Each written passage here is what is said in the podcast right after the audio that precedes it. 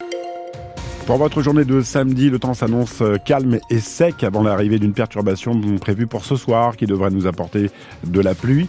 Les températures maximales sont très douces encore, 12 à 15 degrés. Dans l'actualité de ce samedi, Dylan Jaffrelot, des médecins cubains viennent à la rescousse de l'hôpital de Guingamp. Oui, il, peut, il pourrait venir combler le manque d'effectifs du centre hospitalier. L'ambassadeur en France de Cuba est venu hier au centre hospitalier pour échanger avec les soignants, syndicalistes et politiciens locaux.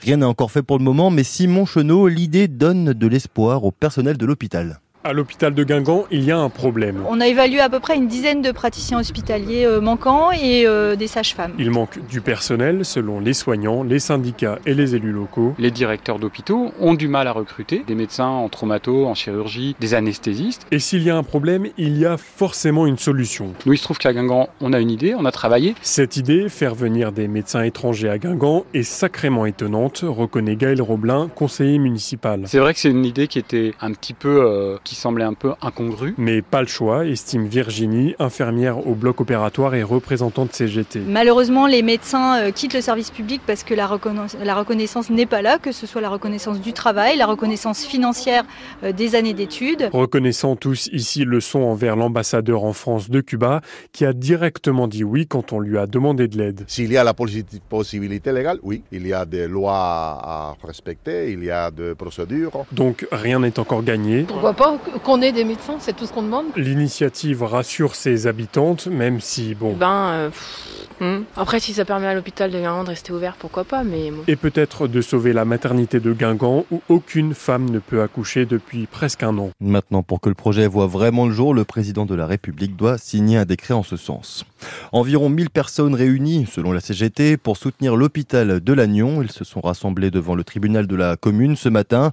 Tous déplorent la fermeture des portes des urgences la nuit dès début mars et ce jusqu'en juillet. Un homme tué par euh, la police à Paris, il a été abattu par balle cette nuit dans le 19e arrondissement après avoir menacé les forces de l'ordre avec une lame de boucher. Les policiers ont d'abord utilisé leur taser avant de tirer avec leur pistolet. L'agresseur de 39 ans né au Soudan n'était pas connu des forces de l'ordre. Deux enquêtes ont été ouvertes, la première pour tentative d'homicide et une seconde confiée à l'IGPN pour s'assurer de la légitime défense des policiers. De la drogue, des armes et des interpellations, c'est le résultat de la dernière descente de gendarmerie dans cinq communes du Morbihan, notamment à Pontivy, Auray et Plohermel. Des saisies dans le cadre des opérations contre le trafic de stupéfiants nommées place nette par le gouvernement. En tout, 4 kilos de cannabis, 200 grammes d'héroïne, des fusils et des munitions ont été retrouvés pendant des perquisitions. 25 personnes ont été interpellées et 4 ont été placées en détention. Les interpellations se poursuivent aussi en Russie. Plus d'une centaine de personnes qui se sont rassemblées pour rendre hommage euh, à Alexei Navalny ont été arrêtées depuis sa mort hier. Les causes de son décès ne sont toujours pas exactement connues. La famille du principal opposant à Vladimir Poutine demande au Kremlin de leur remettre immédiatement sa dépouille. En gare, les coups de sifflet des contrôleurs vont se faire rares. Oui, la faute à un mouvement de grève. Vous faites peut-être partie des 150 000 voyageurs à être restés à quai ce week-end. En Bretagne, seuls les Inouïs sont annulés, 4 dans la journée entre Brest et Paris et 3 entre Quimper et Brest, entre Quimper et Paris. Alain Krakowicz, le directeur TGV Intercité, fait le point ce matin sur les perturbations et les dédommagements prévus. Malgré trois euh, chefs de bord grévistes sur quatre, on a pu faire rouler euh, un train sur deux.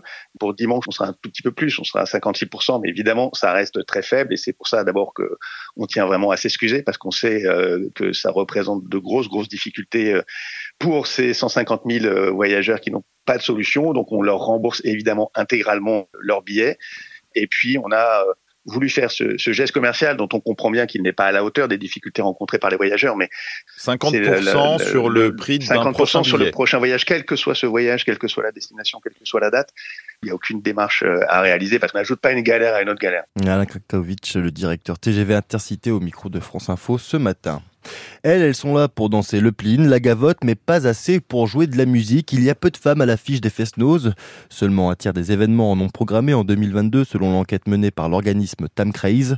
Pour qu'il y en ait plus sur scène, le chanteur Chris Men a décidé de ne plus produire lorsque la programmation des Fest-Nose sera 100% masculine. La programmation d'Aroc, par contre, verra quelques femmes euh, à l'affiche, notamment Zao de Sagazan, Olivia Ruiz ou encore Oshi.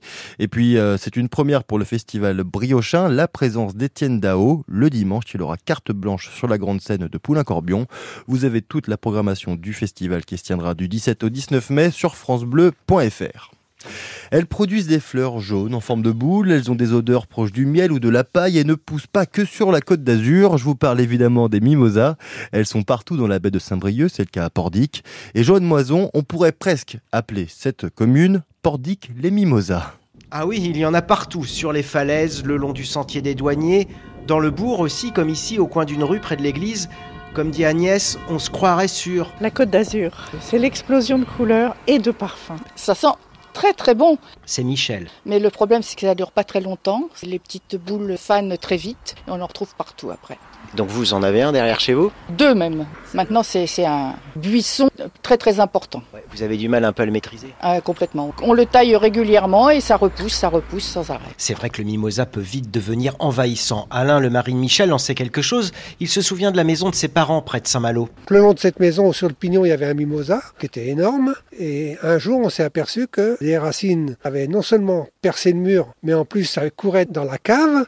Et nous, ça nous faisait comme une barre fixe pour s'amuser dans la cave. Vous vous pendiez euh, les bras sur le... Oui, ouais, exactement. Ouais. Ah Étant gamin, on, jouait avec cette racine là et on, ne pensait pas que c'était la racine du mimosa. Un peu plus loin, encore un autre magnifique mimosa dans le jardin de Michel. Comment vous faites pour le gérer un peu votre mimosa Tous les ans, il est coupé d'un mètre cinquante. Je veux pas qu'il prenne une trop grande dimension. Et une fois son mimosa taillé, Michel récupère chaque fleur Écoutez bien. Pour en faire de la confiture de mimosa.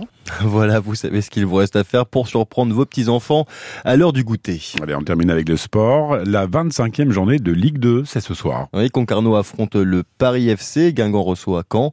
En cas de victoire, les, les Tonniers pourraient monter à la 9e place du championnat et les Guingampais à la 7e. Coup d'envoi des deux journées à 19h.